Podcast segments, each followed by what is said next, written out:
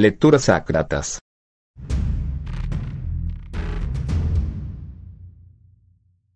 Las raíces anarquistas de la geografía. Hacía una emancipación espacial.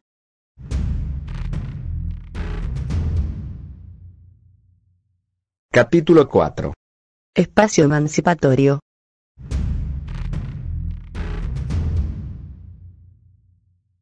Si vamos a llevar las lecciones del pasado con nosotros, entonces, debemos concebir y practicar la lucha no con la democracia como un fin discernible, sino democráticamente en su despliegue. Tomai. La política no es ni el ámbito de un fin en sí mismo, ni de los medios subordinados a un fin. Más bien, es el ámbito de un mediar puro sin fin, concebida como el campo de la acción humana y del pensamiento humano. Giorgio Agamben. Al establecer un marco anarquista para entender el espacio público como una visión para la democracia radical, este capítulo continúa como un cuestionamiento teórico sobre cómo un espacio público agonístico podría convertirse en la base de la emancipación. La emancipación, tal como se entiende aquí, significa la perpetua impugnación de los efectos alienantes del capitalismo y su expresión contemporánea como neoliberalismo.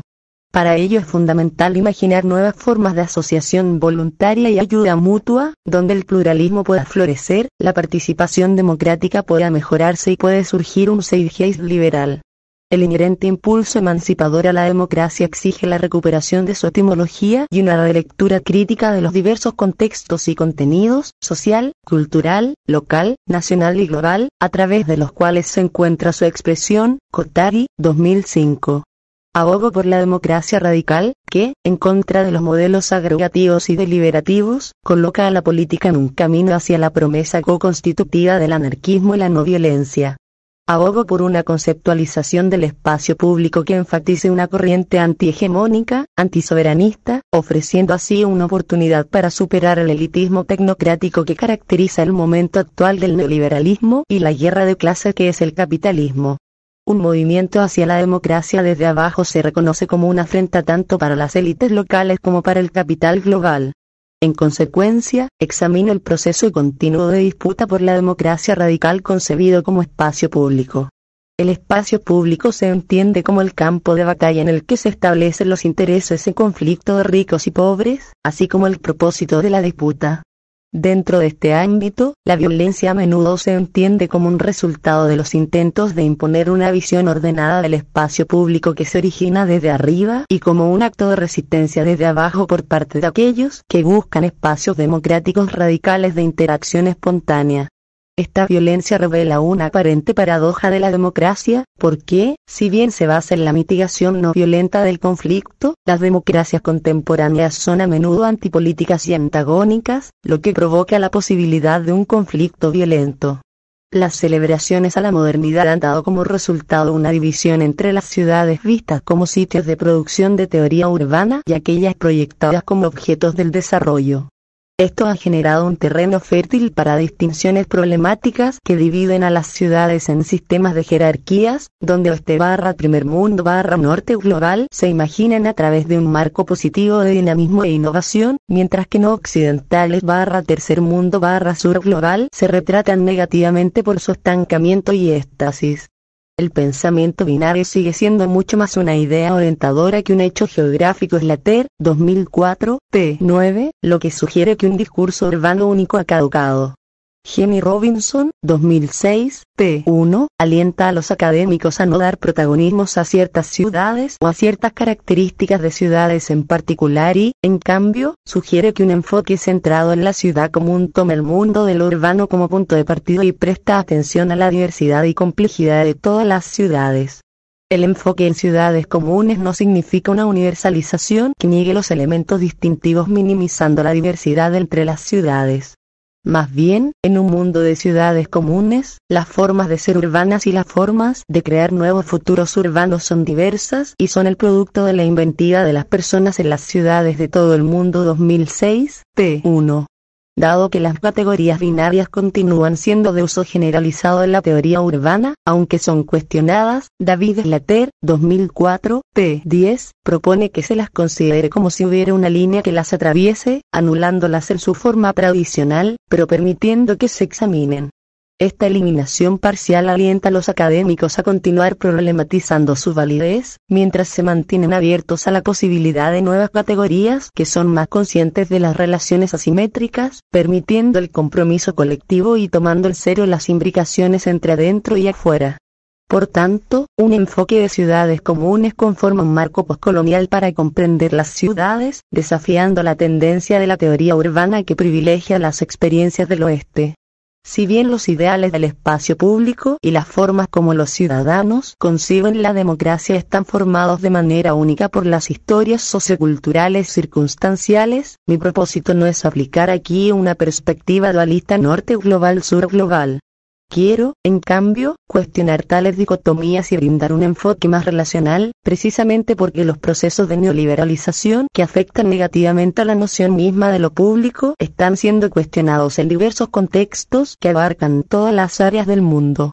Los especialistas en aspectos urbanos deben recordar que las conexiones relacionales a través del espacio están establecidas por y son constitutivas de culturas ostensiblemente locales en todo el mundo. Smith, 2001.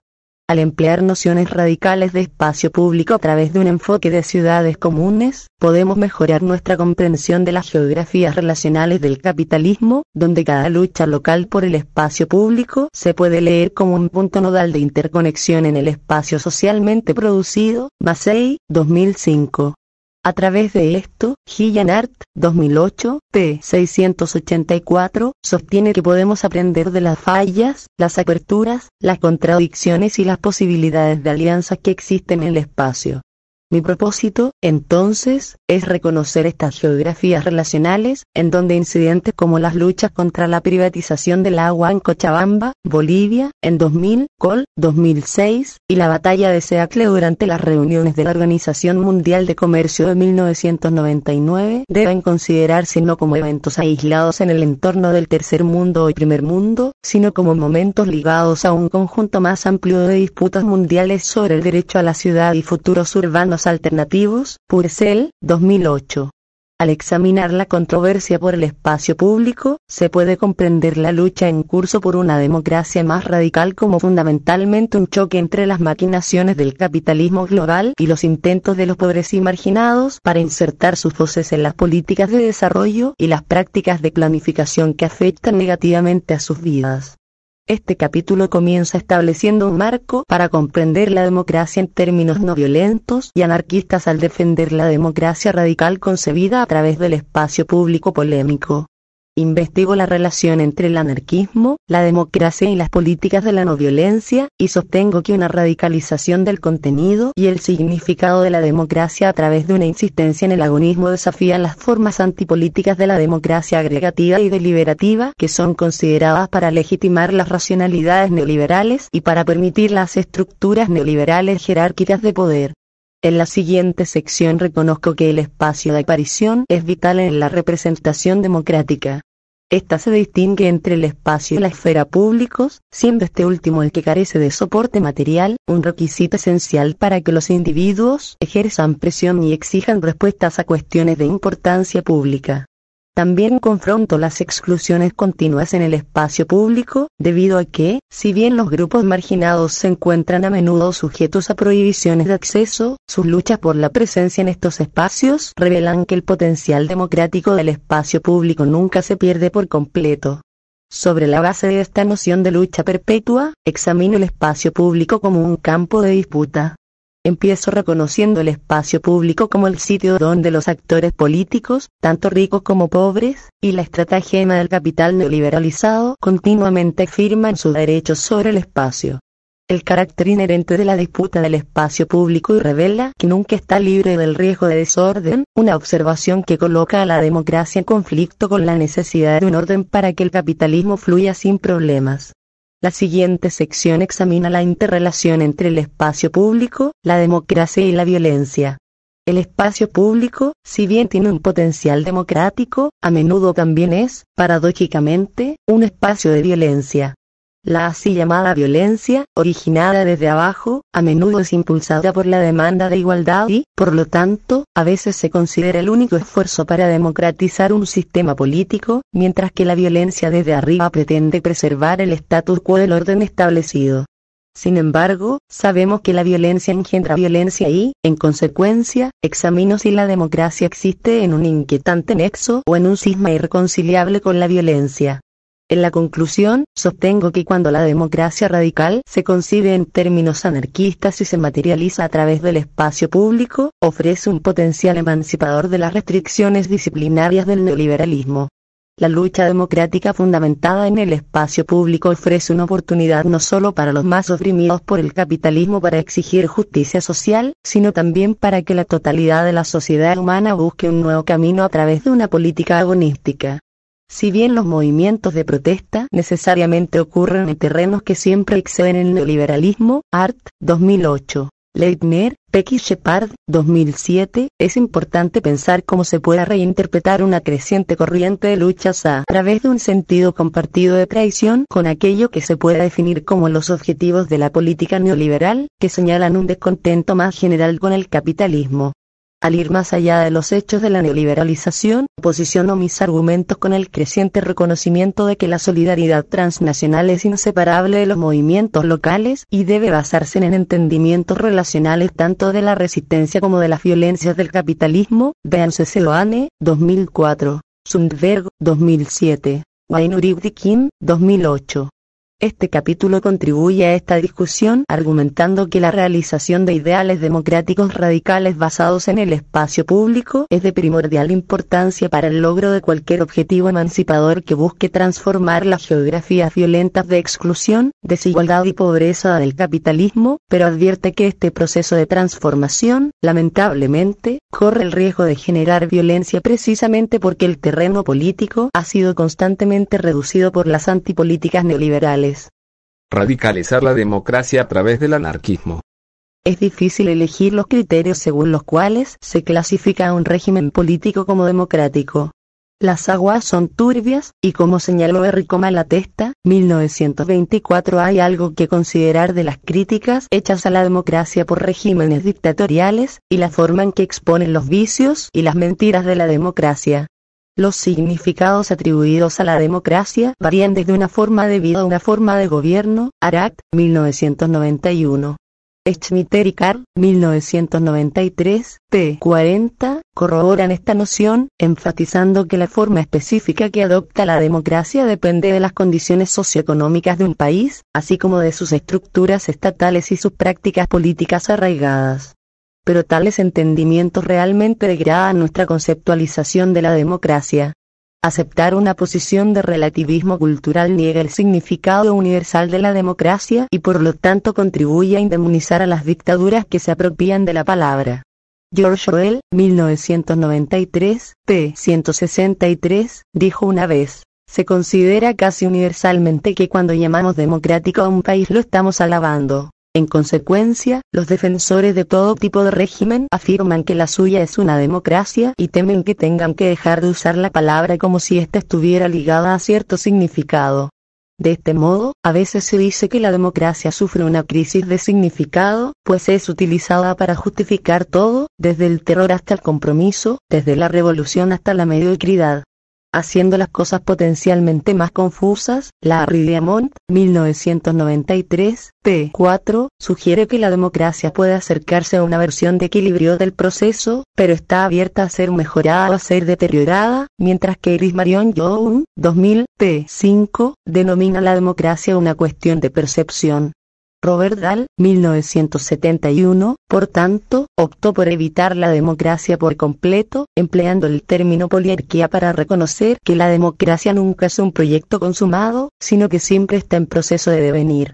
Aunque el Tratado de la Tercera Vía de Anthony Giddens, 1999, se publicó más de 25 años después, a posteriori, el énfasis que Dahl, 1971, pone en el protanismo puede considerarse como un ataque preventivo contra la democracia deliberativa y su declaración atemporal del fin de la confrontación política a través de la insistencia en una política consensual. Sin embargo, las ideas de Dahl aún responden al modelo de la democracia agregativa, que utiliza procesos como las elecciones para demandar las preferencias de los ciudadanos y determinar el rumbo de las políticas. En contraste con los modelos agregativos y deliberativos, la democracia radical enfatiza el pluralismo agonístico, que reconoce el papel de las relaciones de poder jerárquicas y opresivas en la sociedad y posibilita que estén presentes continuamente la diferencia y la disensión. El objetivo de la democracia radical no es establecer un consenso racional en la esfera pública, sino distender el potencial de hostilidades humanas, proporcionando la posibilidad de que el antagonismo se transforme en agonismo Moudfe, 2004. El agonismo se refiere a la idea de que el conflicto no puede y no debe ser erradicado. La confrontación tampoco debe tomar la forma de competencia entre élites o lucha entre enemigos, antagonismo. Más bien, la disputa debe ser entre adversarios, agonismo. En su sentido radicalizado, la democracia se entiende no como un sistema de gobierno, arquía, sino como un modo particular de poder. La etimología de democracia, demos, el pueblo, cratía, poder, expone cómo su institucionalización la convierte en algo completamente diferente, en demorquía, un sistema de gobierno a través de la multiplicidad y, aparentemente, por el pueblo. Los enfoques agregativos y deliberativos tienen consecuencias negativas para la política democrática pues buscan eliminar el agonismo, que Chantal Mouffe, 2006, reconoce apropiadamente como imposible de erradicar en la política. Los modelos agregativos despojan a la democracia de su espíritu al transformar su fundamento como modo de poder en un sistema de reglas procesales. En consecuencia, podríamos renombrar el oxímoron democracia representativa como autoritarismo electoral, porque votar alienta a reducir las posiciones opuestas a una caricatura hostil que debe ser suprimida. Graeber, 2009 a. La democracia deliberativa, en contraste, representa el cumplimiento de una tendencia, inscrita en el núcleo mismo del liberalismo, que, debido a su incapacidad constitutiva para pensar en términos verdaderamente políticos, siempre debe recurrir a otro tipo de discurso, económico, moral o jurídico como UFE, 2004, pp. 124, 125 en lugar de abrir un espacio político para quienes se encuentran en los márgenes, véase Derisek, 2000, la democracia deliberativa contribuye a una visión antipolítica de la sociedad que refuerza la hegemonía del orden económico existente al impedir nuestra capacidad de articular alternativas políticas. La creencia de que las cuestiones políticas son de naturaleza moral y, por tanto, susceptibles de tratamiento racional, es fundamental para la democracia deliberativa. Aquí, el objetivo de la sociedad democrática se reduce a la creación de un consenso racional, y los que lo cuestionan al sostener que lo político es un dominio en el que siempre se espera encontrar discordia, se les acusa de socavar la posibilidad misma de la democracia. Moudfe, 2004, p. 124. Contra la democracia deliberativa, una democracia que funcione bien exige la confrontación de posiciones políticas democráticas.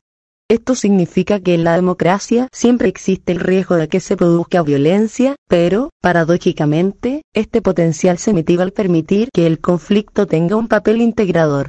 En su ausencia, persiste el peligro de que la confrontación democrática será reemplazada por una batalla entre valores morales no negociables o formas de identificación esencialistas 2004, p. 125.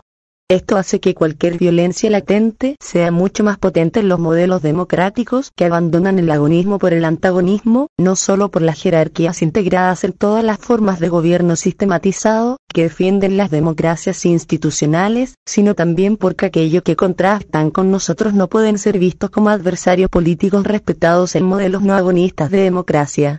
Aquellos solo pueden definirse como enemigos morales, económicos y jurídicos, o enemigos de la razón, lo que los convierte en salvajes en lugar de adversarios legítimos.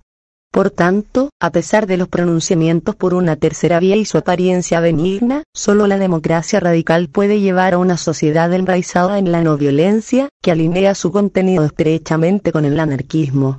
Si bien el anarquismo se presenta a menudo como un síntoma de enfermedad mental más que como una posición política válida, tal sensacionalismo es nada más que una táctica de sus detractores. Lejos de las representaciones caricaturizadas del anarquismo como promotor de la violencia, está en cambio, como he argumentado todo el tiempo, es el rechazo a la violencia en todas sus formas, la violencia es antitética a la anarquía precisamente porque toda violencia implica una forma de dominación, autoridad o sistema de gobierno sobre otros individuos. La violencia es, pues, una negación de la libertad, no su promoción. A través de la renuncia a todas las formas de arquía, sistemas de gobierno, la democracia radical puede concebirse como base para la emancipación porque enfatiza la no violencia y permite la disidencia y la diferencia. En contraste, un énfasis excesivo en el consenso, aunado a la aversión a la confrontación, engendra apatía y aversión frente a la participación política 2004, p. 125. Entonces, si bien el consenso es necesario para que funcionen las sociedades, siempre debe ir acompañado por el disenso, lo que significa que la democracia es un proceso en continuo cambio, en el que la resistencia a las lógicas de soberanía, ley y capitalismo se convierten en una política del gesto, la permanencia de medios sin un fin, Agamben, 2000. Moudfe, 2004, p. 130, sostiene que para establecer las condiciones de un efectivo autogobierno democrático, los ciudadanos deben pertenecer a un demos en el cual puedan ejercer sus derechos de ciudadanía, lo que no significa que las unidades políticas deban ser idénticas a los estados-nación. Estoy de acuerdo con el rechazo del poder soberano, pero me interesa ir más allá de estas nociones de ciudadanía y reemplazarlas por asociaciones libres, la cooperación voluntaria y la ayuda mutua desde el anarquismo como Simón Critchley, 2004, p. 231, reconoce, el problema con gran parte del pensamiento político es que es árquico, está obsesionado con el momento de fundación, origen, declaración o institución vinculado al acto de gobierno, a la soberanía, sobre todo a la decisión que presupone e inicia un sujeto político soberano capaz de autogobernarse y gobernar a los demás.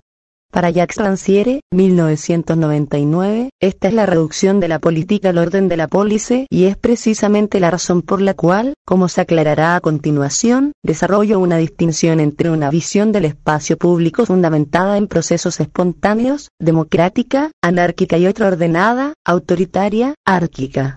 La democracia radical no debe ser sobre la gobernabilidad, ya sea dirigida por el yo, como en la gubernamentalidad, o de cualquier otra manera. No hay un yo al que referirse en una democracia anárquica. ¿Quién es el pueblo entonces? Emanuel Levinas, 1979, p. 294, discute la anarquía como algo esencial a la multiplicidad, una multiplicidad que en sí misma es esencial en la política, donde la política es la manifestación de esta multiplicidad que es el pueblo, el demos. Esto es similar a la multitud de Michel Art y Antonio Negri, 2004, en la que las personas no pueden ser identificadas o vigiladas a través de ninguna lógica territorializadora. En cambio, el pueblo comprende lo que Rancière, 1999, describe como ese espacio vacío que excede cualquier cuantificación social, precisamente porque la política democrática emerge a través de la presuposición de igualdad, es decir, la democracia es una forma de resistencia contra los mecanismos de un orden que distribuye roles jerárquicamente. Como sostiene Critchley, 2004, p. 231 aquellos que no cuentan son el pueblo, que no tienen derecho a gobernar, ya sea a través de derechos hereditarios como la aristocracia o debido a la riqueza acumulada y la propiedad como la burguesía. En resumen, el pueblo representa una contradicción al orden soberano y al poder jurídico, ya que se conciben precisamente como aquellos que están excluidos de los derechos civiles, o lo que Giorgio Agamben, 1998, denomina homo. La democracia radical tiene lugar cuando aquellos a quienes el soberano relega insisten en ser considerados, pero no dentro del orden existente, sino dentro de un nuevo antiorden, en una anarquía. Así, la tradición antipolítica, ejemplificada por el neoliberalismo, teme al pueblo en su manifestación radical, no como la forma moldeada por el Estado, sino como leute, es decir, el pueblo con su libertad entrelazada al despojo de sus derechos civiles y su pluralidad irreductible. La convergencia del homo sacer y la presuposición de la igualdad invierten la idea de las relaciones de poder existentes y remontan los peligros de los particularismos militantes Survey, 1996. La política de identidad aún puede funcionar, pero puede llegar a ser un esencial en la política al transformar antagonismo en agonismo, donde todos son un demandante legítimo e igual por medio de su igualdad preconcebida. Esta es precisamente la heterogeneidad que Clive Barnett, 2004a, falla en observar cuando homogeniza el trabajo de la Claire 2001, argumentando que el agonismo espacializa la política porque se basa en distinciones claras entre adentro y afuera.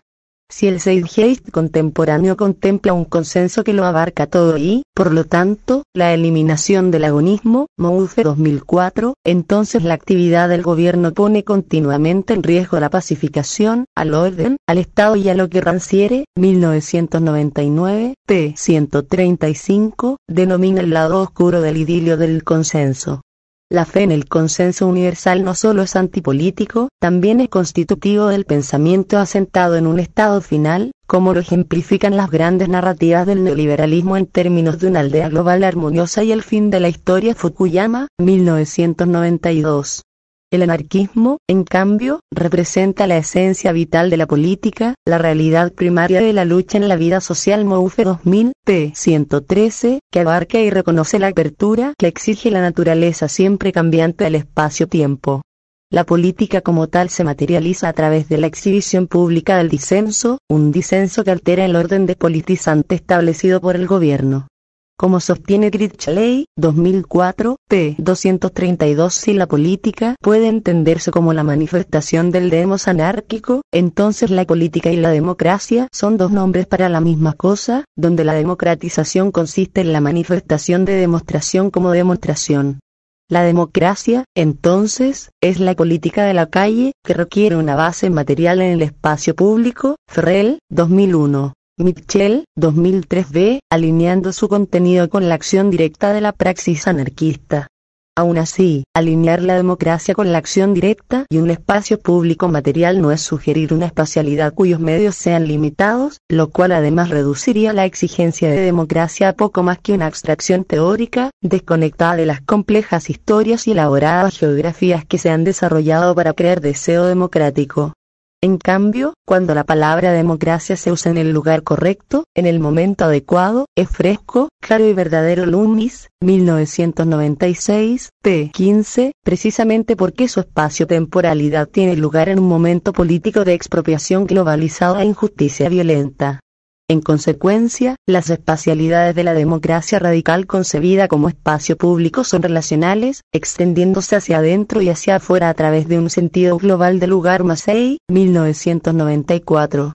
Entonces, mientras que la democracia radical no se trata de la espacialización en el sentido de territorialización, como argumenta Barnett, 2004a, se trata de las geografías intercaladas del espacio en el sentido que Oren se identifica, ya que nos permite visualizar nuevas formas de solidaridad basadas en el reconocimiento de interdependencias Moudfe, 2004, p. 131. La ética de la democracia radical no puede ser conceptualizada en términos moralistas, como ocurre en el actual modelo democrático, neo-liberal, ni puede circunscribirse a ninguna perspectiva que implique un soberano. La democracia radical representa una perturbación del orden antipolítico de la soberanía y es así, en una palabra, anarquía. El espacio de aparición es la creación y apropiación del espacio y el lugar lo que nos permite avanzar hacia un modelo de democracia más radical. Si el lugar y el yo son mutuamente constitutivos, entonces los medios para crear el ser ideal para sostener el proyecto de la democracia tienen paralelos con la creación de lugares. En la construcción de lugares buscamos que coincidan con nuestros proyectos e ideales, tanto individuales como colectivos. En las democracias tales ideales incluyen el deseo de construir lugares que promuevan la justicia social, la tolerancia y la inclusión y que ofrezcan espacios públicos de reunión o lugares que reflejen los valores colectivos de la comunidad.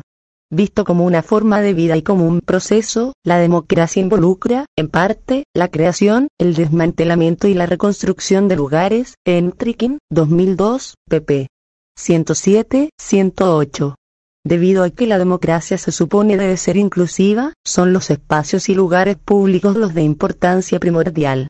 Por tanto, el espacio público puede entenderse como la práctica misma de la democracia radical, incluido el agonismo, que podría librar a la política de la jerarquía, la tecnocracia, los financiadores internacionales, la apropiación gubernamental y la cooptación de la aristocracia moderna.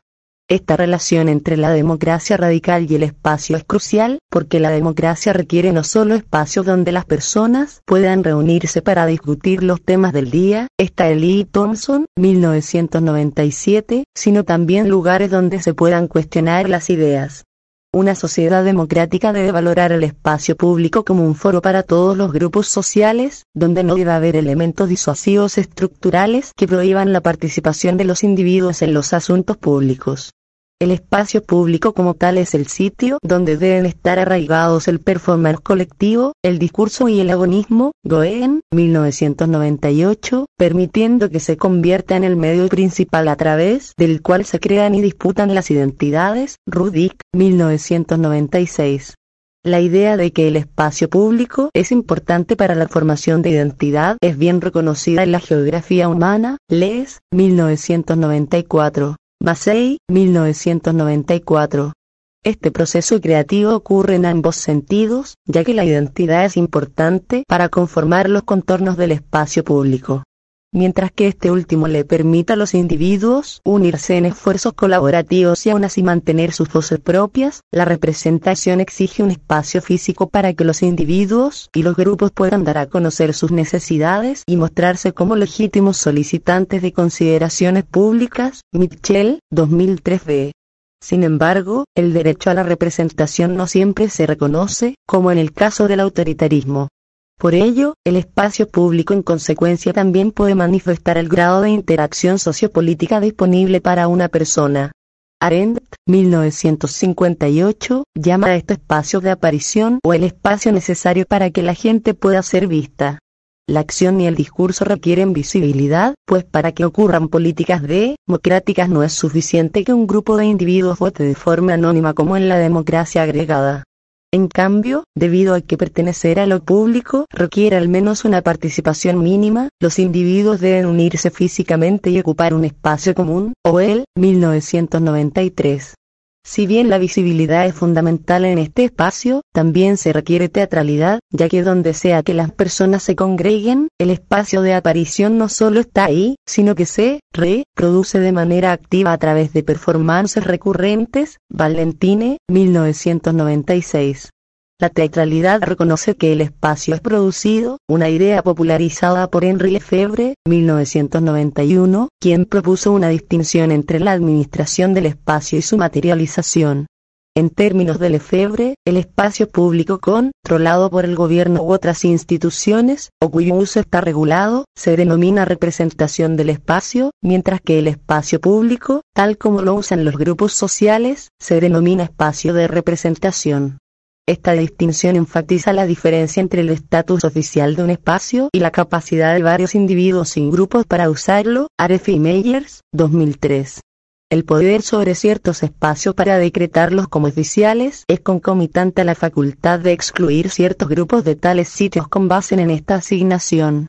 ¿Cuándo podríamos estar seguros de que cualquier espacio es oficial, excepto cuando lo determinan aquellos que tienen poder árquico? Sin embargo, la dicotomía del Lefebvre también alude a la disputa subyacente al espacio público y su condición esencial agonista al reconocer su construcción social o espacialidad. Así, la representación no solo exige espacios, sino que también los crea. Una aportación adicional de la teorización del Lefebvre es el significado otorgado a las representaciones corporales o experiencias vividas en el espacio, McCann, 1999. Esto aborda la diferencia fundamental entre el espacio y la esfera públicos, que a menudo se confunden erróneamente. La esfera pública, que en su sentido original Habermasiano es realmente renuente respecto al espacio, o el 1993, puede definirse como el dominio abstracto de la vida social, idealmente separada de la coerción del poder estatal, donde se forma la opinión pública, Habermas, 1989. En contraste, el espacio público debe tomarse literalmente como un espacio material precisamente porque esta dimensión otorga visibilidad a la acción política. Ferrell, 2001. Mitchell, 2003b. Incluso las democracias agregativas y deliberativas atestiguan protestas emprendidas en el terreno, en espacios materiales, que brindan retroalimentación no electoral al espacio público virtual, es decir, la esfera pública, cuando la democracia ya no es radical. Aunque el objetivo de una manifestación en ocasiones puede ser lograr una mayor visibilidad mediante la esfera pública, los medios de comunicación no pueden permitir dicha visibilidad sin que una afirmación política tenga lugar en el espacio público.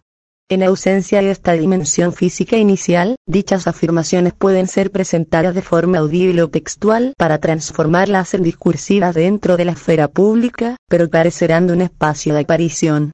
Por tanto, dado que el espacio público no se puede establecer en abstracto, los periódicos, la radio, la televisión e Internet son parte de la esfera pública y no del espacio público. Uno podría argumentar en contra de la noción de espacios abstractos como espacios públicos porque a menudo están altamente estructurados, dominados por intereses corporativos o gubernamentales, y por tanto pueden ampliar las estructuras de poder existentes. Calhoun, 1998.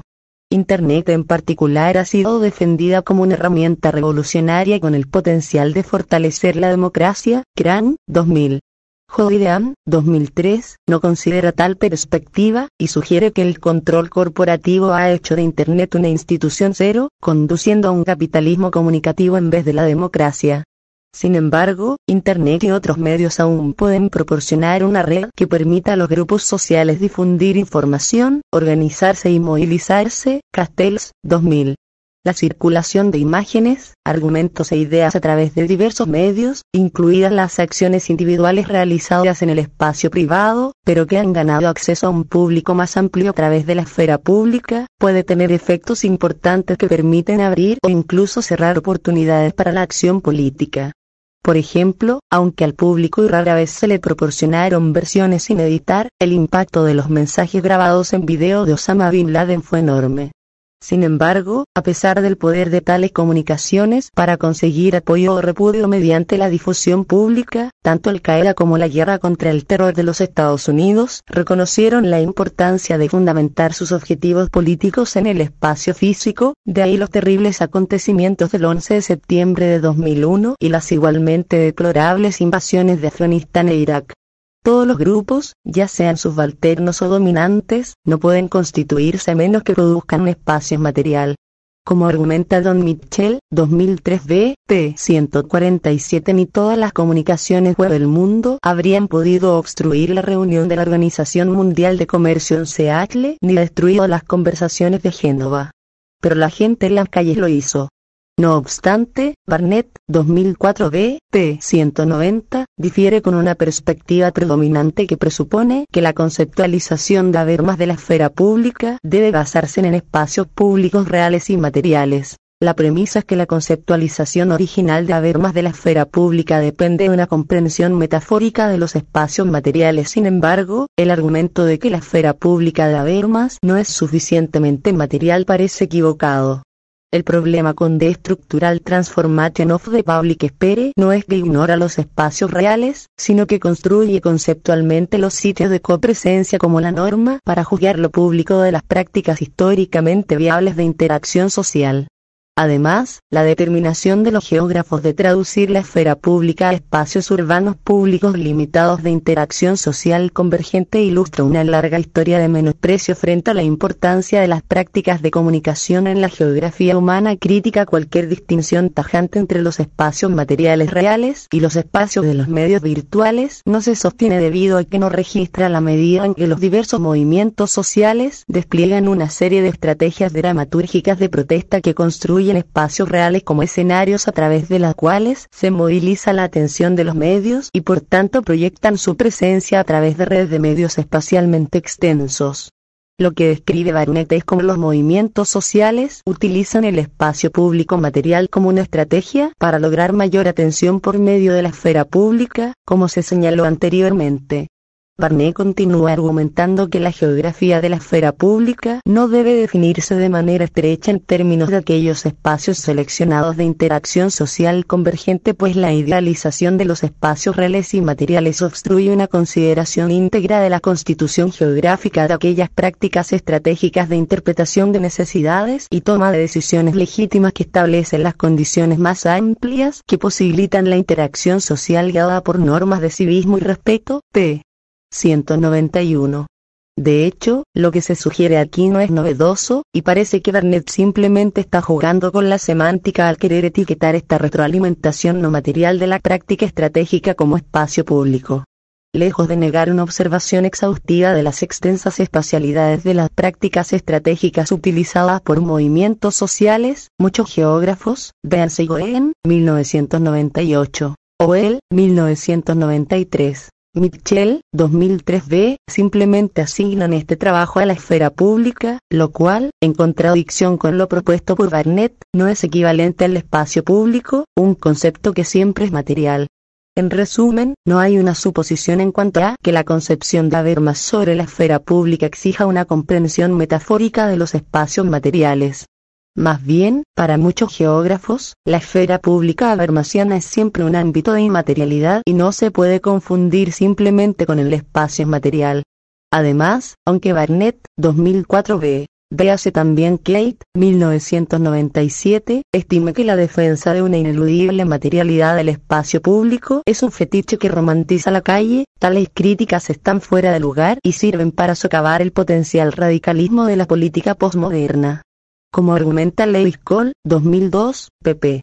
7, 8, Habermas utiliza los términos y categorías del debate en torno a la política posmoderna para reforzar los fundamentos teóricos y epistemológicos del Estado liberal moderno que se están erosionando rápidamente. Él espera lograr esto colocando la racionalidad instrumental, la racionalidad de los campos de concentración y las bombas de hidrógeno, en el contexto de una racionalidad comunicativa más amplia y esperanzadora que, Habermas afirma, puede operar dentro de una especie de una cultura y política de la esfera pública para producir comunidades viables, e implícitamente liberales.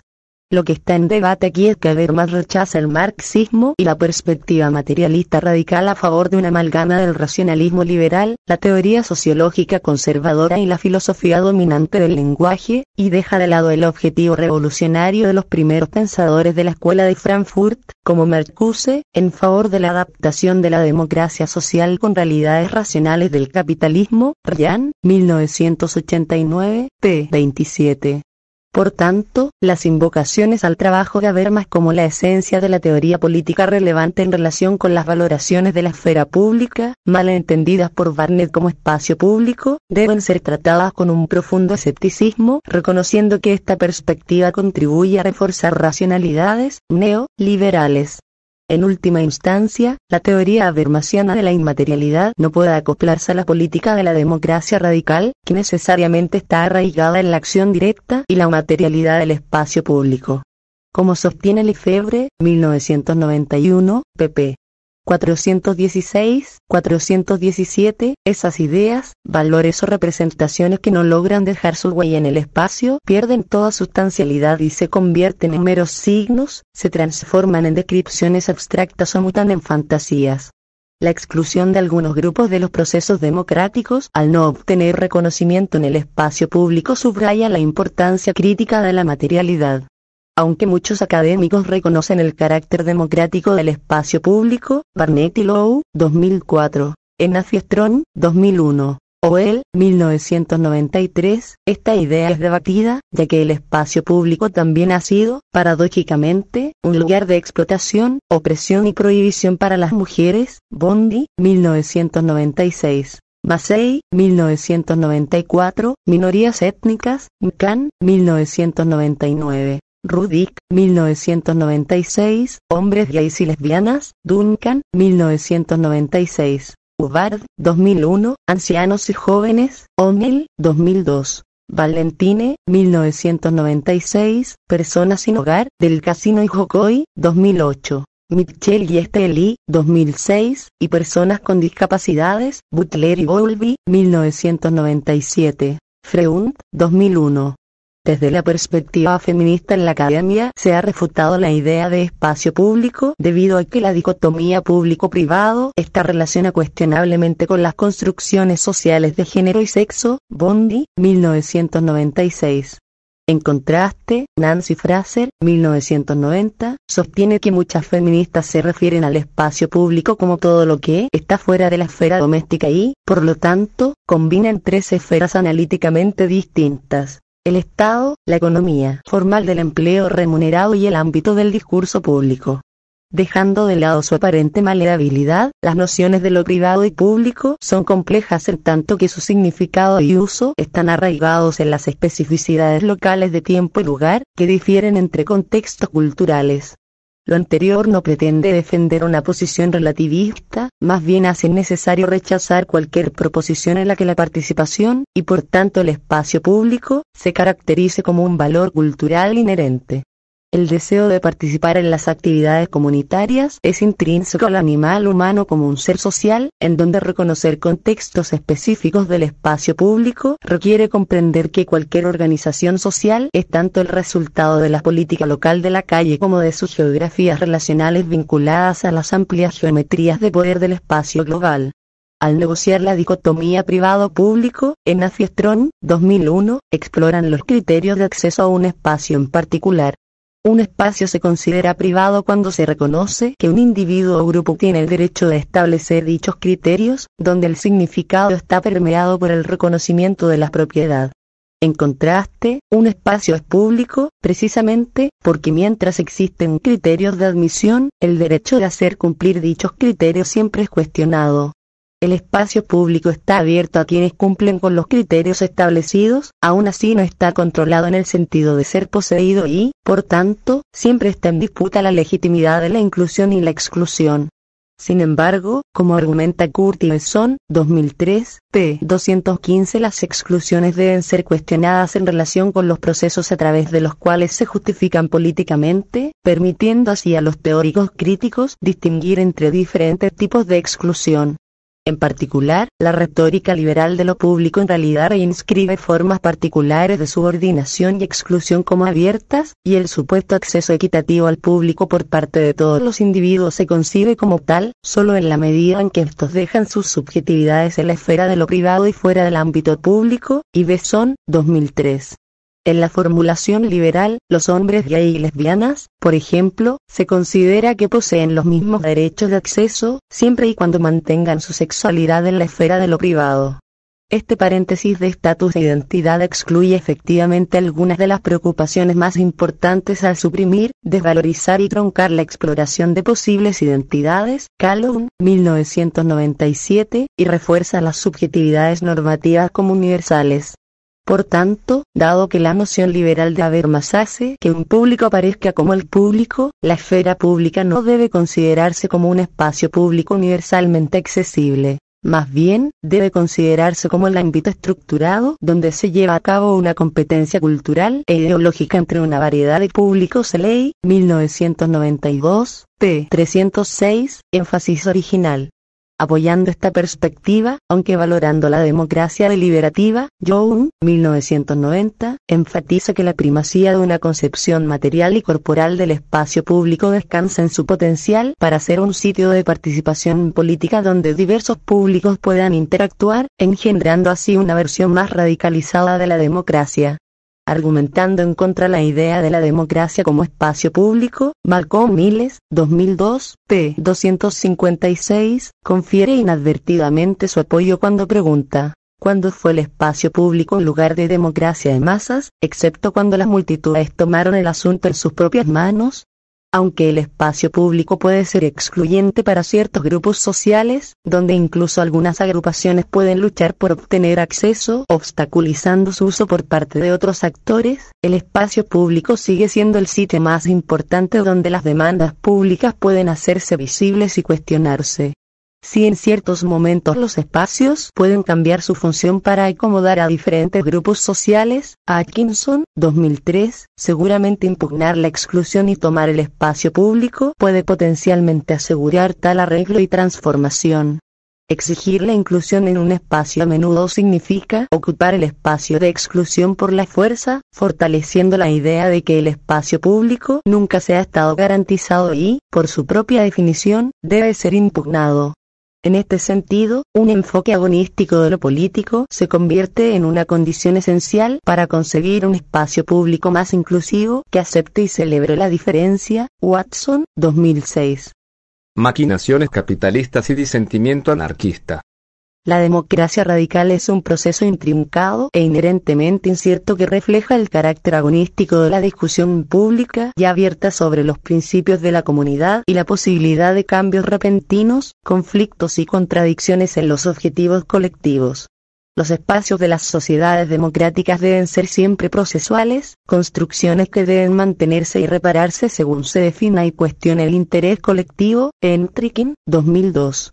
Esta naturaleza procesual del espacio público explica por qué debe ser objeto de continuas disputas, que abarcan un espectro fluido entre el debate, la protesta, el agonismo y, a veces, lamentablemente, el antagonismo y la violencia. En consecuencia, es de suma importancia considerar el espacio público como un medio que posibilita impugnar el poder, centrándose en temas de acceso que van desde el uso básico hasta asuntos más complicados, incluida la territorialidad y la dominación simbólica. Atkinson, 2003. El espacio público nunca es un proyecto completo, sino que es tanto el producto como el ámbito de conflicto entre las ideologías del orden en pugna, autoritarismo, arquía, representación del espacio, y la interacción imprevista democracia, anarquía, espacio representacional y febre, 1991. Mitchell, 2003b. Estos enfoques en disputa no dan lugar a espacios públicos dicotómicos. Más bien, se debe poner énfasis en el carácter procesual y fluido del espacio público, donde cualquier resultado reconocible, ya sea desde el enfoque ordenado o no planeado, es necesariamente temporal, es decir, un medio sin fines aunque declara defender el espacio público democrático, Carriotros 1992, PXI, ejemplifica el enfoque ordenado al sugerir que el espacio público es el ámbito para actividades que amenazan a las comunidades, como el crimen y la protesta. La posibilidad de protestar es lo que hace que el espacio público sea democrático, ya que brinda a aquellos sin poder institucionalizado la oportunidad de desafiar el statu quo. El crimen, por su parte, se concibe con más frecuencia en términos de derechos de propiedad y, en consecuencia, los pobres y aquellos sin propiedades son repetidamente juzgados como transgresores del espacio público. Ellos, 2003, adoptan un enfoque diferente de la visión ordenada, y sostienen que los espacios públicos de las ciudades coloniales y poscoloniales son construcciones de la élite gobernante. Ciertamente, los oficiales coloniales y los regímenes vigentes imponen sus representaciones del espacio, pero esto ignora el elemento de la disputa y la posibilidad de que emerjan espacios representacionales. La plaza de Tiananmen en Beijing ofrece un ejemplo de ello, el momento en que la gente ocupó este espacio controlado, aunque fue recapturado por el Estado, permanece ideológicamente disputado en la esfera pública, y continúa suscitando la imaginación de los movimientos sociales dentro y fuera de China, Les, 1994. Así, los valores integrados en el espacio público son aquellos que el Demos les asigna, Goen, 1998, no simplemente las visualizaciones y administración de las élites reinantes. Los estados y las corporaciones pueden desafiar los valores asignados colectivamente y adoptar la perspectiva ordenada porque buscan configurar el espacio público de manera que limite la amenaza que supone el poder democrático a los intereses socioeconómicos dominantes. Arvey, 2000. Aunque el control total sobre el espacio público es imposible, intentan regularlo manteniéndolo relativamente libre de pasión. Duncan, 1996. Para eliminar la pasión del espacio público, los planificadores corporativos estatales intentan crear espacios basados en el deseo de seguridad más que en la interacción y en el entretenimiento más que en la política democrática. 2. 1996, un proceso que Sorkin, 1992, denomina el fin del espacio público bajo la perspectiva de un espacio público ordenado, basado en la necesidad de vigilancia y control sobre el comportamiento, las representaciones del espacio dominan los espacios representacionales. Los procesos que involucran el aumento de la vigilancia, la mercantilización y el uso privado se conocen en la literatura como la disneyficación del espacio, donde el futuro urbano se vislumbra como una arquitectura higienizada y artificial sin especificidad geográfica. Les, 1994, p. 446. En este sentido, la lucha por la democracia es inseparable del espacio público, ya que donde se dice algo es tan importante como lo que se dice, cuando se dice, cómo se dice y quién lo dice. Así, protegerse a sí mismo de provocaciones políticas es fácilmente alcanzable cuando todos los importantes lugares públicos de reunión se han convertido en espacios públicos altamente controlados o, su corolario, en propiedad privada. Mitchell, 2003a. En consecuencia, es el momento de pasar de la protesta a la política, de cerrar las calles para abrir el espacio público, de exigir las obras a aquellos pocos en el poder a mantener el poder firmemente en nuestras manos. Milsen, 2000, p. 6. La confrontación continua contra la apropiación del espacio público es imperativa, porque el poder consolidado del capital solo puede ser abolido a través del agonismo, por lo que es en la multiplicidad de sujetos con diferentes posturas que pueden ser reconocidos como legítimos reclamantes de los espacios del público. Moudfe, 2006 cuando las aparentemente cotidianas, aunque dignificadas performances del capitalismo se ignoran como valores normativos, prácticas habituales y secuencias cotidianas, se les adjudica un carácter de insignificancia. Este es el núcleo de la crítica de Lefebvre, 1984, p. 24, de la vida cotidiana, donde tal serie de performances son dadas por sentadas, lo que ayuda a explicar por qué el neoliberalismo se entiende a menudo como una fuerza inevitable, monolítica.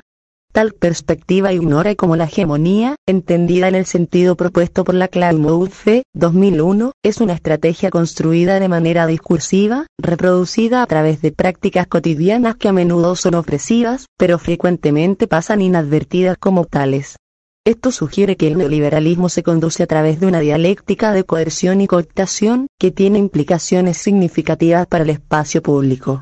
La mayoría de las veces, el espacio público no es el sitio de enfrentamientos trascendentales entre la arquea y el demos, sino más bien un sitio de mundanidad y conducta rutinaria. En consecuencia, la vida cotidiana, tal como está mediada a través de la continua reproducción del espacio, Lefebvre, 1991, es también el terreno en el que el poder es reificado, manipulado y disputado, Connie Taylor, 1992.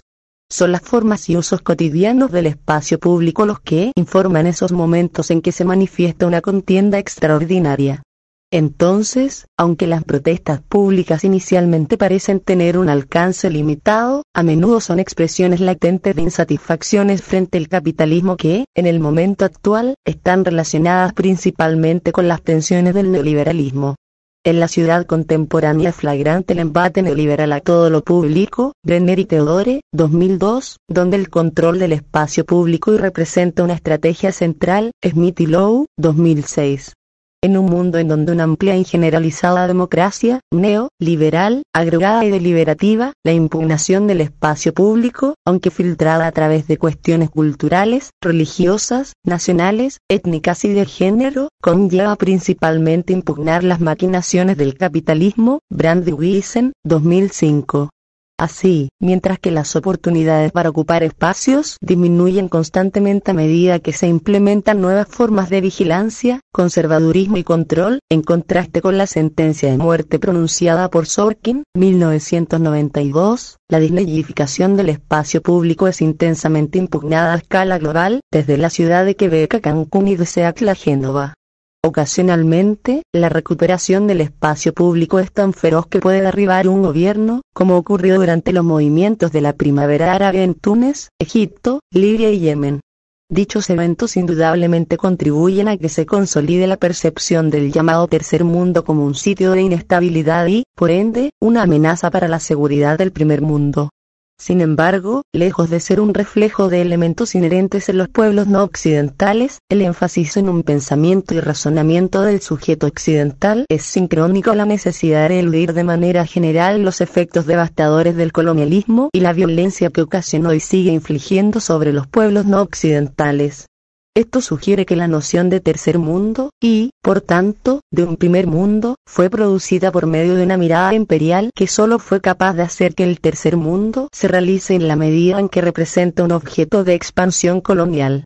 Al analizar las luchas por el espacio público a través de un enfoque de ciudades comunes, podemos ir más allá de las acusaciones esencialistas que señalan las supuestas culturas de la violencia como responsables del autoritarismo y los conflictos presentes en el sur global, Springer, 2009. En cambio, cualquier potencial de violencia latente debe considerarse no solo como un reflejo de los legados coloniales pasados y presentes, en forma de una condicionalidad intensiva de las instituciones de financiamiento internacional y misiones de paz Gregory, 2004, sino también como una maniobra discursiva utilizadas para invalidar la legitimidad de sociedades enteras en las políticas públicas. Por tanto, tenemos agrupaciones exclusivas, como el Consejo de Seguridad de las Naciones Unidas dentro de una institución que supuestamente representa de manera igualitaria a todas las naciones. Parte del problema con el desarrollo en la actualidad es que, en lugar de buscar patrones similares en la diversidad de luchas, lo que podría ofrecer una base para la solidaridad a través de los diferentes espacios y entre grupos heterogéneos, el encuentro con estas diversidades se concibe con frecuencia a través de una lente orientalista, SAID, 2003, enmarcado no solo como un proceso de autoafirmación, sino también como la negación de asociaciones potencialmente beneficiosas con los otros. En opinión de Slater, 2004, p. 11 Este sentido de autoafirmación a menudo se asocia con una superioridad asumida que ha permeado muchos discursos, desde el progreso en la civilización hasta la modernización y el desarrollo neoliberal. Las categorías de primer mundo, tercer mundo, occidental no occidental, norte global, sur global, etc pueden, por tanto, considerarse como resultados de la presunción de que la razón y la reflexión son cualidades del primero en estos pares dicotómicos, mientras que el segundo se define por su supuesta falta de estos mismos atributos. Es casi inexistente el reconocimiento de lo que ha sido o podría ser obtenido por Occidente, imaginado insistentemente como el portador del progreso, la civilización y la modernidad, en contraste con lo no occidental, concebido como recipiente pasivo o poco dispuesto a colaborar. La perpetuación del colonialismo significa que, si bien las experiencias del norte global se han prolongado durante varios siglos, el desarrollo y la lucha por el espacio público que coincide con este proyecto de racionalización han sido mucho más acentuados en el sur global, Escobar, 2004. Lo que esto sugiere es que la lucha en el tercer mundo es potencialmente más intensa, en la medida en que las sociedades intentan hacer frente a la celeridad de los cambios, lo cual abre la posibilidad de que la lucha en estos sitios también conlleve transformaciones más profundas.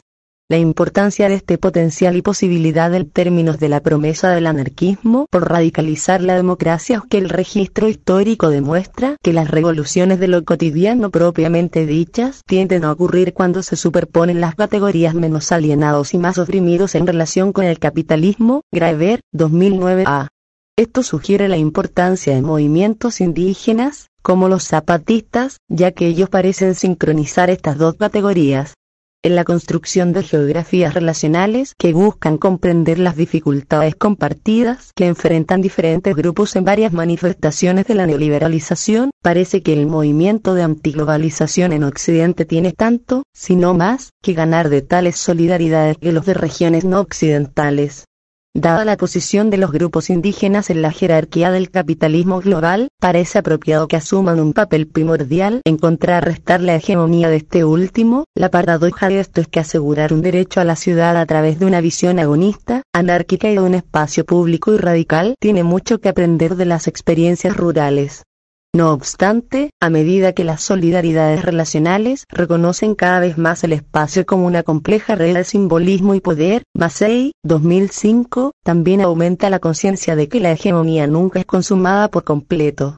A medida que emerge la lucha por una democracia radical, las armas de los débiles inevitablemente se manifestarán una vez que la importante lucha por el espacio comience a tomar forma, transformando transcripciones secretas en protestas abiertas, manifestaciones y otras artes de resistencia definidas espacialmente. Scott, 1990.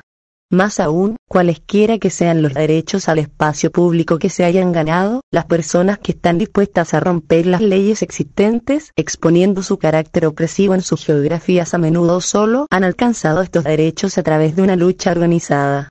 En este sentido, el espacio público es siempre dialéctico comprendido entre su inicio y su final. Mitchell, 2003 A. Nexos inquietantes o rupturas irreconciliables, las interpretaciones anteriores enfatizan un tema central. El espacio público es idealmente un medio que permite la autorrepresentación personificada. Cuando el espacio público es expoliado, los individuos no pueden situarse existencialmente. En consecuencia, a medida que la lucha se vuelve insoportable, la autorrepresentación es descarnada. El espacio público está en constante flujo entre quienes buscan privarlo y quienes buscan expandirlo, y donde la perspectiva ordenada llega a dominar, la privación resultante tiene dos consecuencias. 1. La erosión de la determinación individual que resulta en consentimiento, presumiblemente el efecto deseado por aquellos que buscan socavar el espacio público, o 2. Impulsos violentos contra aquellos que suprimen el espacio público y los efectos no deseados que conlleva la aplicación de la perspectiva ordenada. A través de la privación del espacio público, un individuo adquiere un extraño sentido de realidad, como ocurre en una sociedad de masas y bajo la tiranía cuando los individuos aislados, ensimismados, viven una existencia sombría y buscan la realidad en sensaciones privadas intensas o actos de violencia. Pared, 1981, p. 95. En la medida en que Arendt, 1958, pp. 30, 31, consideraba los ámbitos público y privado relacionados entre sí, argumentó. La esfera de la polis, por el contrario, era la de la libertad, y existía una relación entre estas dos esferas, ya que resultaba lógico que el dominio de las necesidades vitales en la familia fuera la condición para la libertad de la polis. En ninguna circunstancia podía ser la política solo un medio destinado a proteger a la sociedad en todos estos casos, la libertad, en ciertos casos la llamada libertad, de la sociedad es lo que exige y justifica la restricción de la autoridad política. La libertad está localizada en la esfera de lo social, y la fuerza o violencia pasa a ser monopolio del gobierno. Lo que dieron por sentado todos los filósofos griegos, fuera cual fuera su posición a la vida de la polis, es que la libertad se localiza exclusivamente en la esfera política, que la necesidad es de manera fundamental un fenómeno prepolítico, característico de la organización doméstica privada, y que la fuerza y la violencia se justifican en esta esfera porque son los únicos medios para dominar la necesidad, por ejemplo, gobernando a los esclavos, y llegar a ser libre. Debido a que todos los seres humanos están sujetos a la necesidad, tienen derecho a ejercer la violencia sobre otros. La violencia es el acto prepolítico de liberarse de aquella necesidad por la libertad del mundo. En otras palabras, en la búsqueda de la realidad, es decir, el significado político en el mundo, la expresión de violencia se convierte en la única forma practicable de la autorrepresentación pública disponible lo que significa que, desde la perspectiva de Arendt, uno debe participar en la violencia para ingresar a lo público y ser libre, y en este sentido, la violencia puede ser un proceso liberador para quienes participan en él. Sin embargo, dudaría en llamar a esto violencia, ya que carece del carácter de dominación. Los arrebatos de violencia se pueden concebir como violencia desde abajo, frecuentemente denominada violencia política, que sirve para contrarrestar la violencia desde arriba, a menudo denominada violencia estatal. Debido a que tanto aquellos que son dominantes como los subordinados pueden participar en la violencia, y ambas partes pueden estar motivadas políticamente, cualquiera que sea la fuente, se puede considerar apropiadamente como violencia política. Del mismo modo, el carácter internacionalizado e internacionalizador del Estado contemporáneo, Glassman, 1999, nos alerta sobre la ambigüedad de las expresiones contemporáneas de la violencia estatal, lo que hace que este término sea igualmente problemático. La violencia desde arriba se refiere a los métodos, incluidos la violencia esporádica y la violencia estructural, utilizados por el orden social, político y económico establecido para salvaguardar sus privilegios. Un ejemplo de lo esporádico es el despliegue de la fuerza militar contra los posibles detractores de la soberanía del orden existente, mientras que un ejemplo estructural es el propio sistema político-económico jerárquico prevaleciente. En contraste, la violencia desde abajo se refiere a la ira y el resentimiento que siente la población en general hacia las estructuras de la economía política existente, lo que nuevamente pone en duda si es violencia, ya que la intención de coerción está ausente. Aunque la violencia ocurre tanto en espacios públicos como privados, puede ser categorizada de múltiples maneras que reflejen la búsqueda y el ejercicio del poder, y el dualismo no puede capturar todas las expresiones concebibles o los propósitos de dicha violencia. Sin embargo, heurísticamente apunta al sitio desde donde se impulsa la llamada violencia dentro de la jerarquía socioeconómica local y global existente. También alude a los valores subyacentes que se promueven o defienden en relación con el avance u obstaculización de la democracia. para que los arrebatos de violencia desde abajo tengan significado tanto para aquellos que han sido privados como para los que los privan, necesariamente deben ocurrir en público y, por lo tanto, son reafirmaciones de la lucha perpetua por el espacio público. A menudo es a través de medios violentos o amenazas de violencia que los grupos excluidos han obtenido acceso al espacio público. McCann, 1999. Esta es la paradoja de la democracia, porque sin una confrontación manifestada a través de un espacio público agonístico, no puede haber una política democrática. Moutfe, 2000. Sin embargo, cualquier sociedad que sancione los conflictos políticos corre el riesgo de volverse demasiado intensa, produciendo discordancias que pueden poner en peligro la paz civil. Kame, 2004, sostiene que la violencia es ofensiva al espíritu y la sustancia de la democracia, una posición que presenta igualmente en la conceptualización de la democracia en términos anarquistas. A la inversa, muchas de las así llamadas democracias nacen en la violencia de la revolución, Rapoport y Weinberg, 2001, mientras que la anarquía es, a menudo, de manera sensacionalista caracterizada como violencia encarnada. El problema de la violencia como un medio para la democracia o el anarquismo es precisamente el reconocimiento de que el espacio público es un medio sin fines y, por lo tanto, cualquier logro realizado por medio de la violencia solo hará que esa violencia se replique dado que el anarquismo y la democracia son reconocidos como la negación de la violencia, cualquier uso de la violencia necesariamente señala su supresión. No obstante, la revolución violenta insinúa el potencial aparentemente emancipador de la violencia, ya que la violencia desde abajo puede producir un reparto de riquezas y abrir caminos hacia el empoderamiento político. Yadícola y Chupe, 2003.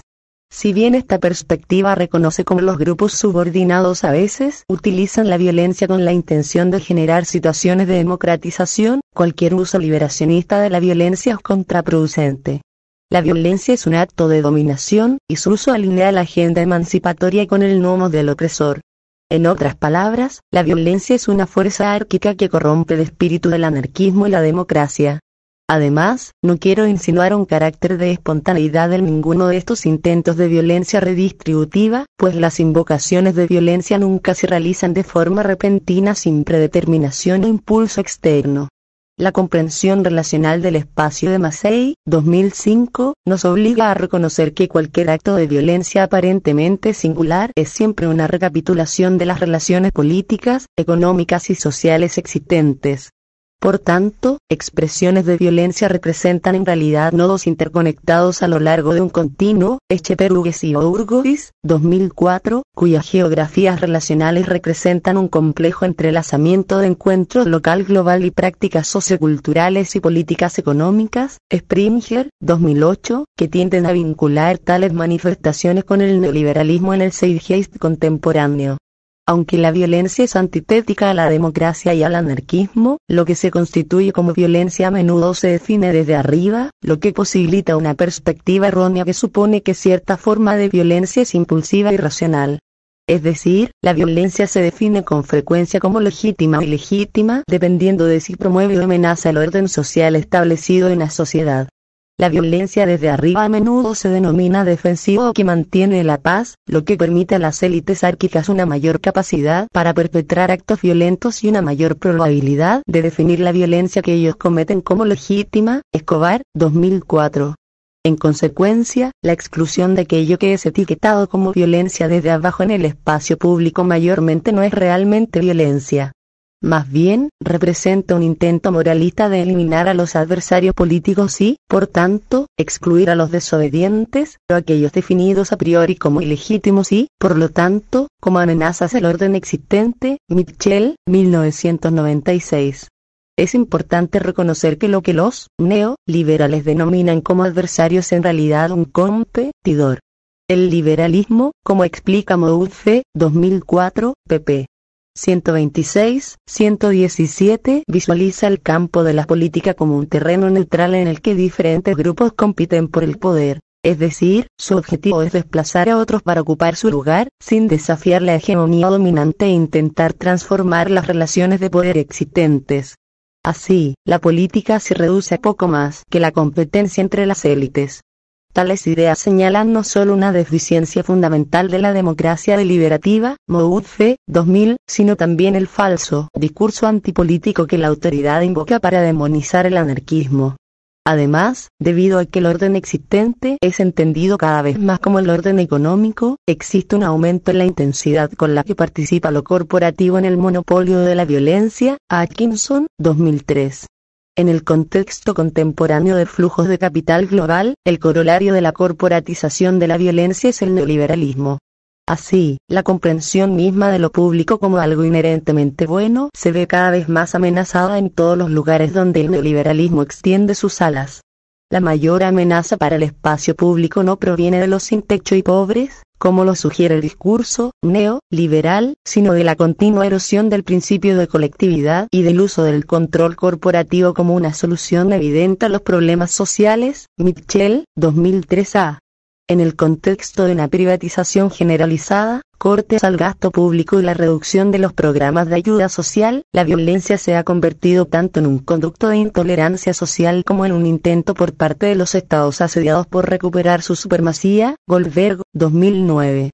La violencia desde arriba viene acompañada tanto por un neoliberalismo de reducción, donde la transformación regulatoria percibe al Estado como únicamente interesado en la expansión de los mercados amenazando las previsiones sociales, y el neoliberalismo de avanzada, que se concentra en disciplinar y contener a aquellos que han sido marginados en las etapas anteriores de neoliberalización. Pekitikel, 2002. Si bien los defensores del neoliberalismo sugieren que los niveles de pobreza absoluta han disminuido desde principios de la década de 1980, Doyar y Cray, 2002, la confiabilidad de tales estadísticas ha sido criticada, UADE, 2003. Las estadísticas de reducción de la pobreza no reconocen las variaciones espaciales y temporales de la inflación o el poder de compra, y si se excluye a China, la década de 1990 en realidad muestra un aumento de la pobreza global, UNDP, 2002. Sin embargo, la violencia estalla con mayor frecuencia en un ambiente sociopolítico donde se han implementado programas de modificaciones normativas, en particular cuando se ha mejorado la posición social, económica o política del grupo subordinado, Bill, 1973. Por lo tanto, incluso si aceptamos la validez de las estadísticas oficiales, la posibilidad de que emerja la violencia no se reduce, ya que el neoliberalismo ignora la paradoja de la prosperidad al asumir que la abundancia absoluta en vez de la relativa es la clave para la satisfacción. Rapley, 2004. La desigualdad socioeconómica está en aumento y ha sido tan marcada en el neoliberalismo que Hervey, 2005, sostiene que representa una característica estructural, integral al proyecto. En consecuencia, como los sueños igualitarios son quebrantados continuamente bajo el neoliberalismo, la violencia es un resultado inevitable. No es la pobreza la que le da impulso a la violencia, una noción problemática no solo porque la pobreza es violencia, Galtung, 1996. Más bien, es la desigualdad relativa y sus humillaciones asociadas las que a menudo provocan violencia desde abajo, la cual puede proliferar cuando su uso abre vías al poder político y económico. TD, 2003.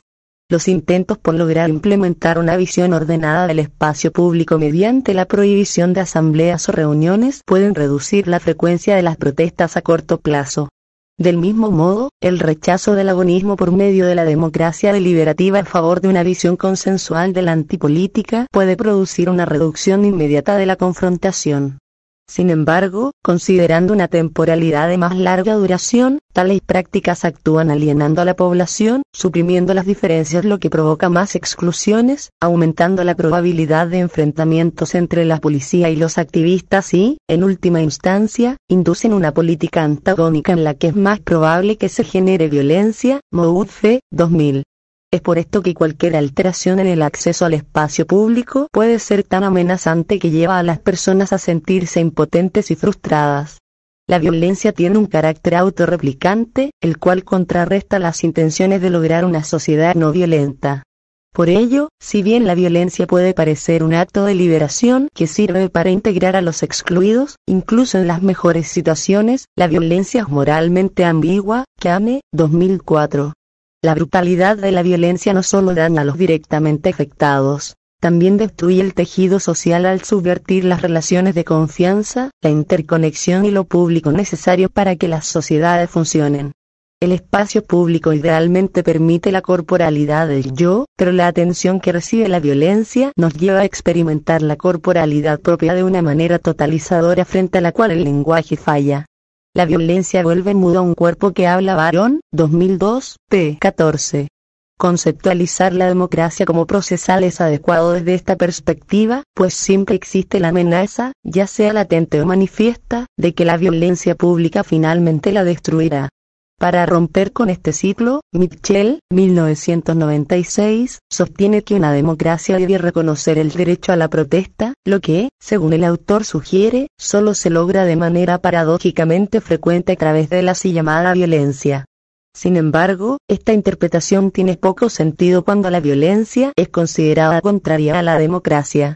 A pesar del potencial liberador frente a la violencia reconocido por Arendt en trabajos previos, lo cual se ha indicado anteriormente, su postura cambió cuando escribió en Violence, Arendt, 1970, durante el momento álgido de la guerra de Vietnam. Arendt adoptó una posición más pacifista, pues no pudo reconciliar justificaciones sobre la violencia con la legitimidad misma. La legitimidad, cuando se ve desafiada, se basa en una apelación al pasado mismo, tras que la justificación se refiere a un fin que se encuentra en el futuro. La violencia puede ser justificable pero nunca será legítima. Su justificación pierde plausibilidad cuanto más se aleja en el futuro del fin propuesto, p. 52. Académicos como Barnett, 2009, Kame, 2004, y Young, 2007, han tomado esta distinción que postula Arendt al promover sus propias comprensiones sobre cuándo la violencia podría ser justificada por las democracias. Estas son críticas importantes para ir más allá de la idea de que explicar la violencia es equivalente a su legitimación. Sin embargo, cuando la idea de revolución es repensada como resistencia permanente, un medio sin fines, queda claro que todas y cada una de las formas de violencia actual, es decir, la expresión de dominación, carecen de legitimidad y justificación. Así, un modelo anarquista de democracia radical, donde el agonismo reemplaza al antagonismo, es precisamente la realización de la política no violenta. Una perspectiva de medios sin fines, en conjunto con una comprensión relacional de geografías, responde a la preocupación de Barnett, 2009, por la ontologización de la violencia y la insistencia compartida por Keane, 2004, y Tiggy, 2003, de que la violencia debe ser entendida en términos de intensidad sin tener en cuenta la abundante literatura que apunta a la importancia de entender el continuo entre las condiciones estructurales, estéticas, simbólicas y epistémicas de la violencia y su expresión directa como fuerza física, Cockburn, 2004. Echeperugues y Ourgois, 2004. Turpin y Kurtz, 1996, Barnett, 2009, sugiere que dicha visión integral no aborda la difícil cuestión de si es posible no solo reconocer la violencia en los asuntos humanos, sino también justificar el uso de la violencia con fines políticos en oposición a la conceptualización limitada de las geografías de la violencia de Barnett, la cual privilegia una visión compartimentada de lugares aislados, aunque significativos dentro de un espacio inmaterial, espacios sin sentido a los que Massey, 2005, duramente critica, la frustración que produce la violencia, asegura que se trata de un fenómeno envuelto en una cierta ceguera perceptiva. Benjamin, 1986, expuso la tendencia constante a ocultar la violencia en sus formas institucionalizadas y, debido a esta opacidad, la inclinación permanente a considerar la violencia como algo que podemos ver a través de sus efectos directos. Sin embargo, la violencia estructural que resulta de nuestros sistemas políticos y económicos, Galtung, 1996, Yadícola y Chupe, 2003, y la violencia simbólica que emana de nuestros discursos, Bourdieu, 2001, son algo parecido a la materia oscura en la física. Invisible, pero que debe tenerse en cuenta si se quiere dar sentido a lo que de otra manera parecerían ser arrebatos irracionales de violencia subjetiva o directa. YEC, 2008, p. 2. Es sorprendente, entonces, que Barnett insista en que su posición permite entender la violencia como racional y, por tanto, que él pueda responder mejor a cuestiones de legitimidad, justificación y responsabilidad. En relación a su eficiencia instrumental y estratégica, la violencia es, sin duda, un fenómeno racional. Arendt, 1970. Foucault, 1996, pero insistir en una comprensión de la intensidad de la violencia no nos acerca al reconocimiento de la violencia en los asuntos humanos. En realidad nos lleva lejos al tratar la violencia como un acto, un suceso sin historia o geografía, descontextualizado de los procesos sociales complejos que tienen injerencia en su expresión. Springer, 2012 a. Cuando entendemos la violencia de esta manera, podemos comenzar a cuestionar si la violencia desde abajo es realmente violencia, particularmente cuando carece de algún impulso de dominación y se acopla formas de autodefensa. Medios sin financiel, re, descubrimiento del poder.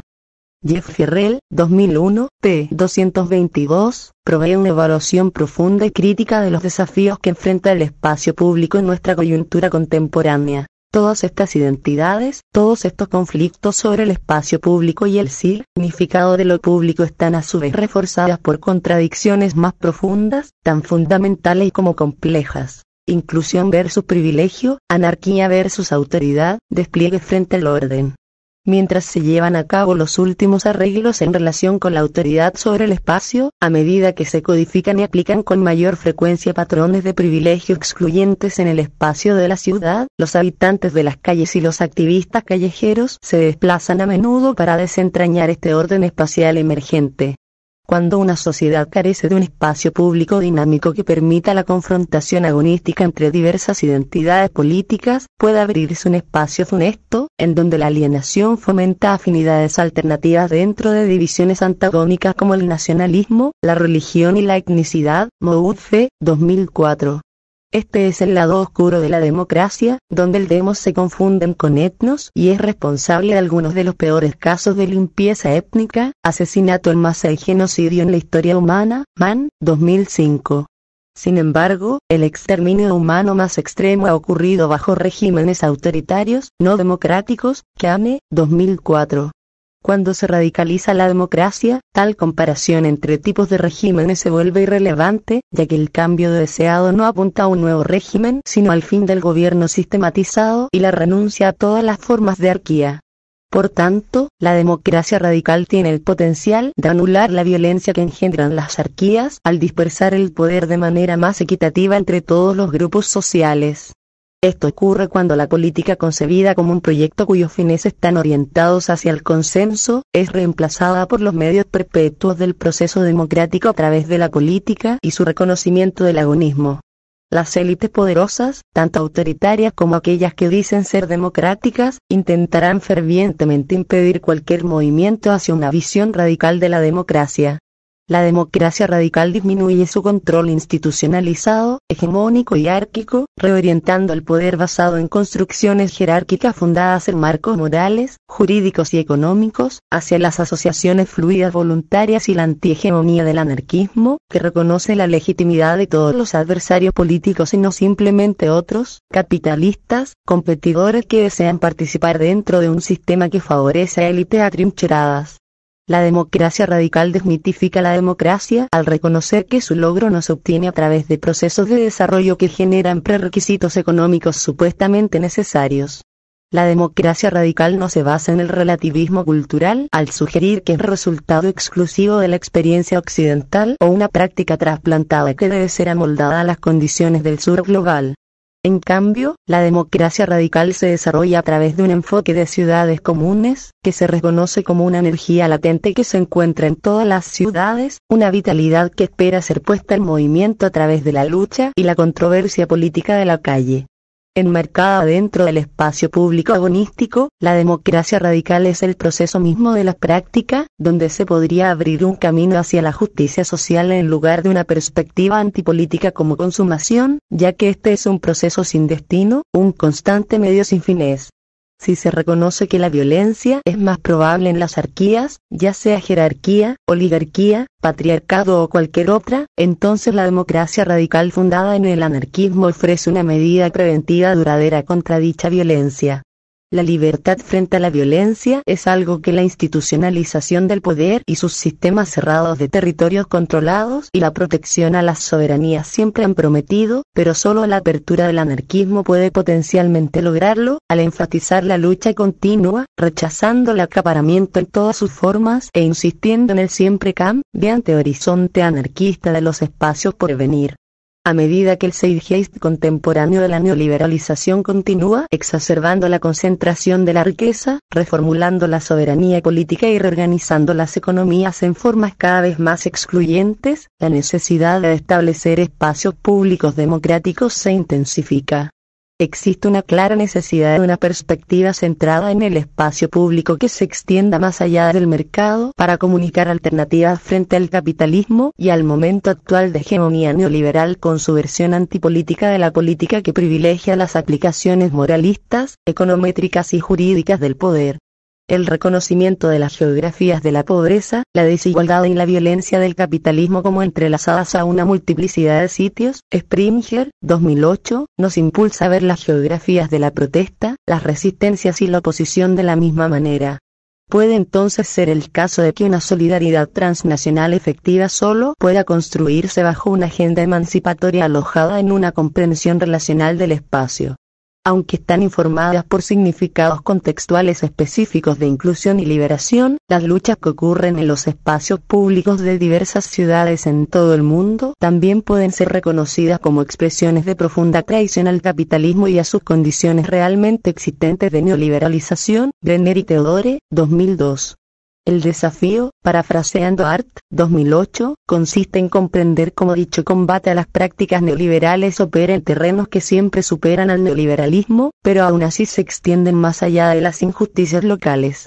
El espacio público ofrece un ámbito espacial a las frustraciones que sienten los sujetos subalternos con respecto a los sistemas de arquías. Esto les permite ubicar aquello que les genera enojo en un sentido material, abriendo así el espacio público a nuevas formas de ver, que pueden iniciar nuevas organizaciones arraigadas a la idea de sistemas y gestión sin coerción, y de cooperación y disputa sin represión. Si los de abajo perciben a los de arriba indispuestos a escuchar, como lo demuestra la negación del espacio público y el rechazo a reconocerlos como adversarios políticos legítimos, las tensiones aumentarán y podrán generar violencia. La disputa por el espacio público es primordial porque si bien la oposición de las élites puede ser feroz, estas nunca son insuperables. El axioma de Dahl, 1971, p. 15, de que la probabilidad de que un gobierno tolere cierta oposición aumenta a medida que aumentan los costos esperados en su represión ilustra que la violencia desde abajo puede no ser siempre necesario para vencer a un opresor, pues la amenaza de la desobediencia civil o la acción pueden ser suficiente para impulsar el respeto por la necesidad del agonismo. El uso de principios no violentos garantiza que la reciprocidad de la reimposición generado por la violencia no caracterice el proceso emancipatorio, convirtiendo el agonismo en antagonismo. No obstante, la exigencia por la democratización aún requiere la presencia física continua en el espacio público para que los disidentes sean visibilizados y escuchados, lo que siempre aumenta el potencial de violencia. Mitchell, 1996. El predominio del neoliberalismo significa que la visión ordenada del espacio público se ha convertido en el modelo primordial disponible para las ciudades comunes en la medida en que representen los intereses del capital. Lo que esto implica es que la respuesta a una continua tendencia al autoritarismo en el sur global no se encuentra en la cultura, sino en una profunda integración contextual de las reformas neoliberales y los resultantes arreglos políticos y económicos desiguales de la neoliberalización. Springer, 2010 a 2015. El corolario de esto es que la neoliberalización también puede ayudar a explicar las tendencias cada vez más autoritarias que se producen en otros contextos con una clara tradición democrática de larga duración. Giroux, 2004. Sin embargo, a pesar de tales condiciones adversas, por medio de la lucha por la justicia social y la radicalización de la democracia a través del anarquismo, incluso un pueblo que ha sido oprimido o confundido para creer que el poder del gobierno es un atributo monárquico, un castigo divino, una herencia colonial, un producto para mercado, una previsión de las instituciones de financiamiento internacional, o algo que brota del cañón de una pistola, aún pueden descubrir que la fuente real del poder son ellos mismos, Loomis, 1996. es en los espacios de lo público donde se realiza el descubrimiento de poder y el demos, y es en la lucha por el espacio público que la democracia vive. En consecuencia, la emancipación debe entenderse como un despertar, un re-descubrimiento del poder que está profundamente arraigado en procesos de movilización y transformación, y en este sentido, la emancipación no puede concebirse como una relación sujeto-objeto en la que algunos son emancipadores, revolucionarios, mavericks, académicos, y otros están siendo emancipados, los pobres, los desposeídos, los marginados Cotarri, 2005 o la humanidad entera está liberada o nadie lo está. Esto puede parecer un objetivo imposible de lograr, pero pensar de esta manera malinterpreta lo que está en juego. No es una condición final resultado de la revolución o la deliberación consensual que deba perseguirse. En cambio, a través de una comprensión del espacio basada en lo relacional, procesual y en el perpetuo cambio, la aspiración se convierte en una democracia radical vista como un medio agonista sin fines. Tal es la promesa del espacio y la vitalidad que le proporciona el anarquismo.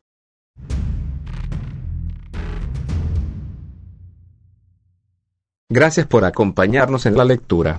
Hasta el próximo capítulo.